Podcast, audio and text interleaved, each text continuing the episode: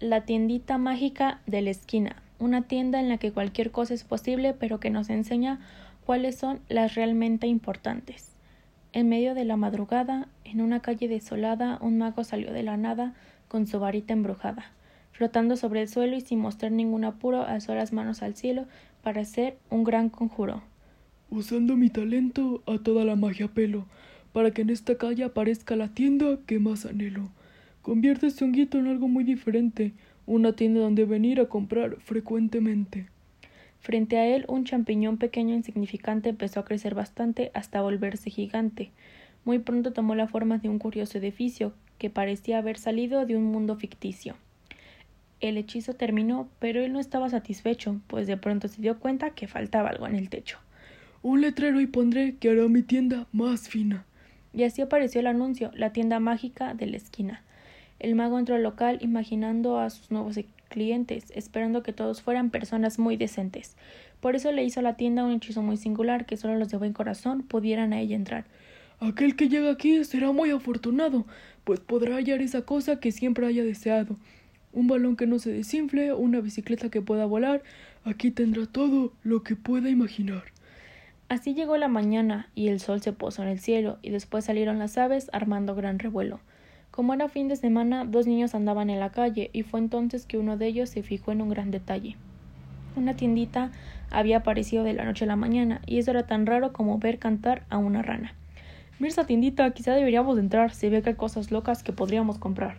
Los dos buenos amigos mostraron gran interés y decidieron entrar ya sin dejarlo para después. Adentro se fascinaron con todo lo que encontraron, un montón de cosas exóticas que jamás imaginaron, libros que hablaban solos y estatuas que se movían, todo un lugar mágico que ni en el mundo hacían. Hola, ¿cómo están? Bienvenidos a mi tiendita, que como pueden apreciar es de todas la más bonita. Ahora quiero escucharlos. ¿Qué es lo que quieren tener? Pues con solo mencionarlo yo lo haré parecer. El primer niño se acercó mostrándose muy valiente, diciendo al mago firmemente que él sería el primer cliente. Quiero conducir un auto a la velocidad de la luz y que sea del tamaño de un gran avestruz, que atraviese todo el cielo, que como lo hacen las avionetas y que además sea capaz de llegar a otros planetas. Que lance fuego, que tenga música y, que, y también televisión y que la silla donde me siente sea suave como un bombón. El mago lo miró un tiempo con verdadera admiración. Sí que sabes lo que quieres y concederé tu petición.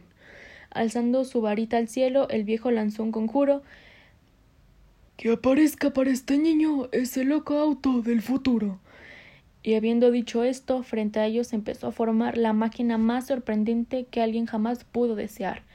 El niño no podía creerlo, estaba loco de alegría y con singular cariño acariciaba la carrocería. Ahora saldré de viaje a donde sea que yo quiera, puedo ir a todas partes y hasta fuera de la Tierra, a los anillos de Saturno podré ir sin problema y conducir ese planeta será la aventura suprema. Diciendo esto, el pequeñito subió y encendió el motor y sin mostrar ningún cuidado pisó a fondo el acelerador. El auto salió volando a una gran velocidad y el niño se divertía sin medidas de seguridad. Muy pronto desapareció, dejando en el cielo una estela, mientras el mago y su amiga se despedían desde la tienda. Ese niño supo pedir una máquina muy genuina. Solo espero que pueda volver porque en Saturno no hay gasolina. Es tu turno, amiguita, de pedir lo que tú quieras. Recuerda escoger bien para que puedas. No te arrepientas. La niña pensó mucho en lo que podía solicitar, pues quería tener algo que mucho le fuera a durar.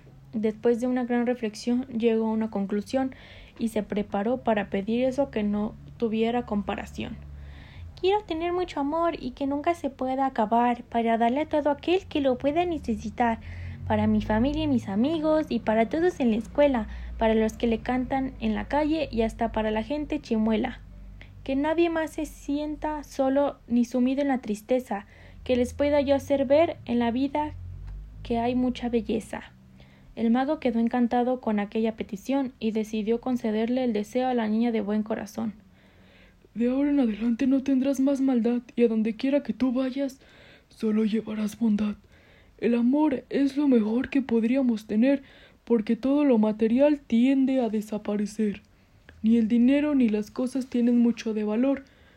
Lo que sí cuenta un montón es lo que hay en nuestro interior. Un cuento con moraleja protagonizado por dos niños y un mago que crea de la nada una tienda singular en la que solo las personas de buen corazón puedan entrar.